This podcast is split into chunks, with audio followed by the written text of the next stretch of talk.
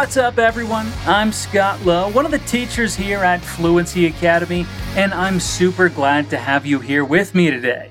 Welcome to our third episode of Culture Talks. Here's your opportunity to get to know a little bit more about the States. In this week's episode, I'll be bringing you some curiosities about something as American as apple pie.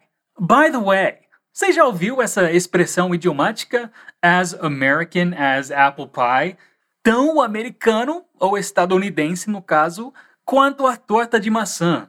A gente fala isso sobre coisas que são muito típico dos Estados Unidos ou que representa bem os Estados Unidos, que nem a torta de maçã. Which, by the way, is my favorite dessert. Apple pie, it's so good. You need to try it if you haven't already. But anyway, this episode is not about apple pie. Rather, it's about something as American as apple pie. So let's get started. First of all, when you think about the United States, what are the first things that pop into your head? You might think about the junk food, of course, since we Americans are big fans of pizza and burgers, it's true. But you might also think of baseball and basketball, which are both very popular in the USA. Oh, yeah, and there's also this little event called the Super Bowl. I guess you've probably heard of this famous, spectacular annual sporting event too, right? Mas eu vou falar a verdade aqui. Eu que nasci aqui, não entendo nada de futebol americano e não curto assistir. But don't tell anyone that, okay? Because an American that doesn't like the Super Bowl, that's like blasphemy. Okay, okay. What about sightseeing? The USA is pretty famous when it comes to landmarks. There's the Golden Gate Bridge, you know, that huge red bridge in San Francisco. There's the Hollywood sign in Los Angeles. There's the White House and there's the Lincoln Memorial, both in Washington, D.C. But what about New York? What do you know about the city that never sleeps? Well, Alicia Keys says there's nothing you can't do in New York, and she couldn't be more right. But Scott, please, please, just get to the point. What are you talking about? All right, all right, let me give you a hint. If you visit New York and want to make the most out of your trip, you have got to visit her. Her? Yeah, her. Ladies and gentlemen, the Statue of Liberty. I know, I know.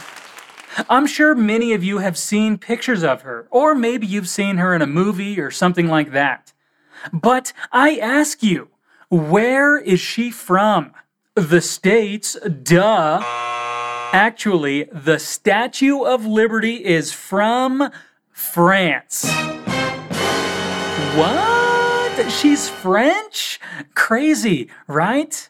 It's true. She was a gift to the United States from France, not only to symbolize their alliance during the American Revolution, but also as a sign of international friendship. Aw, isn't that cute? It was designed and made in France and then sent by ship to the United States. Uh, in pieces, okay? Can you imagine if they sent the entire statue already assembled on a boat across the ocean? Actually, that would look really cool.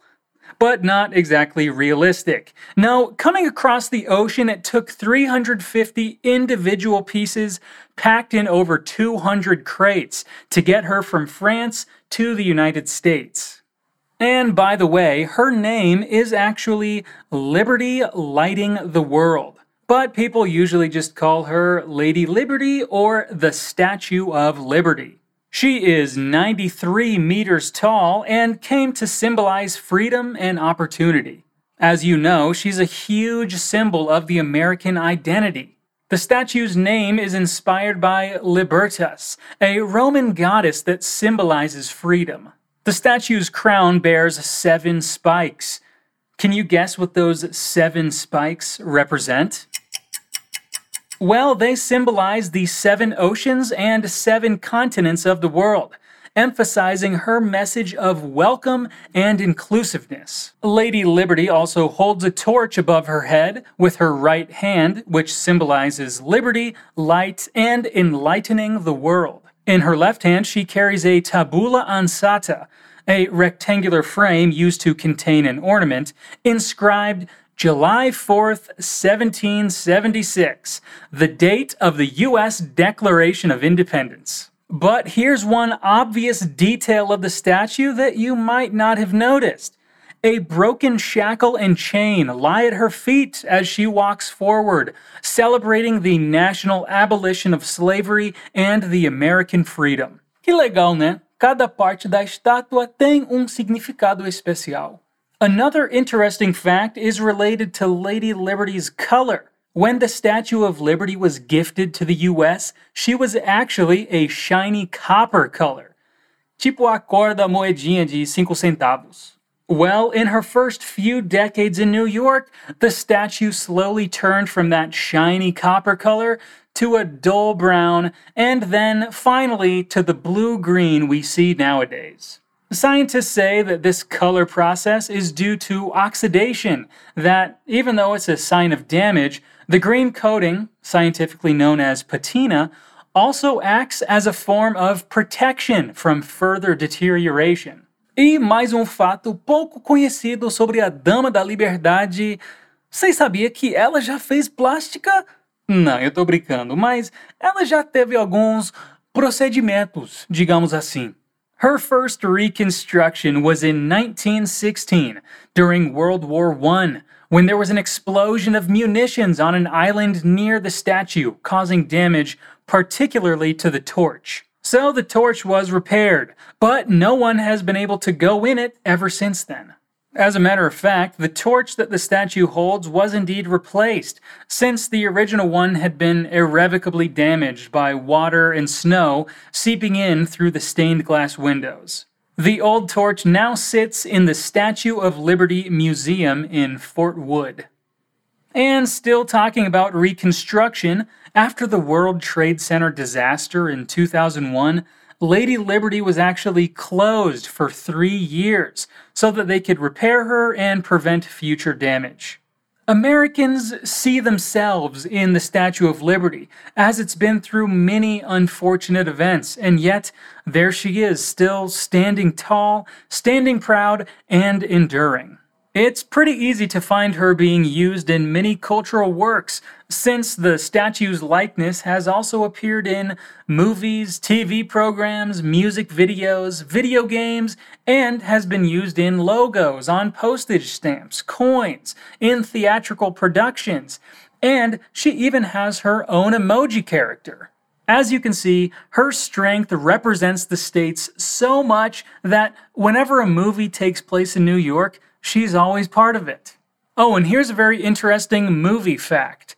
In fiction, the destruction of the statue has been used in many works to symbolize the end of humankind and a hopeless New York City, such as the movie Cloverfield, whose release poster shows a shocking picture of Lady Liberty damaged and without her head. Did you ever realize that?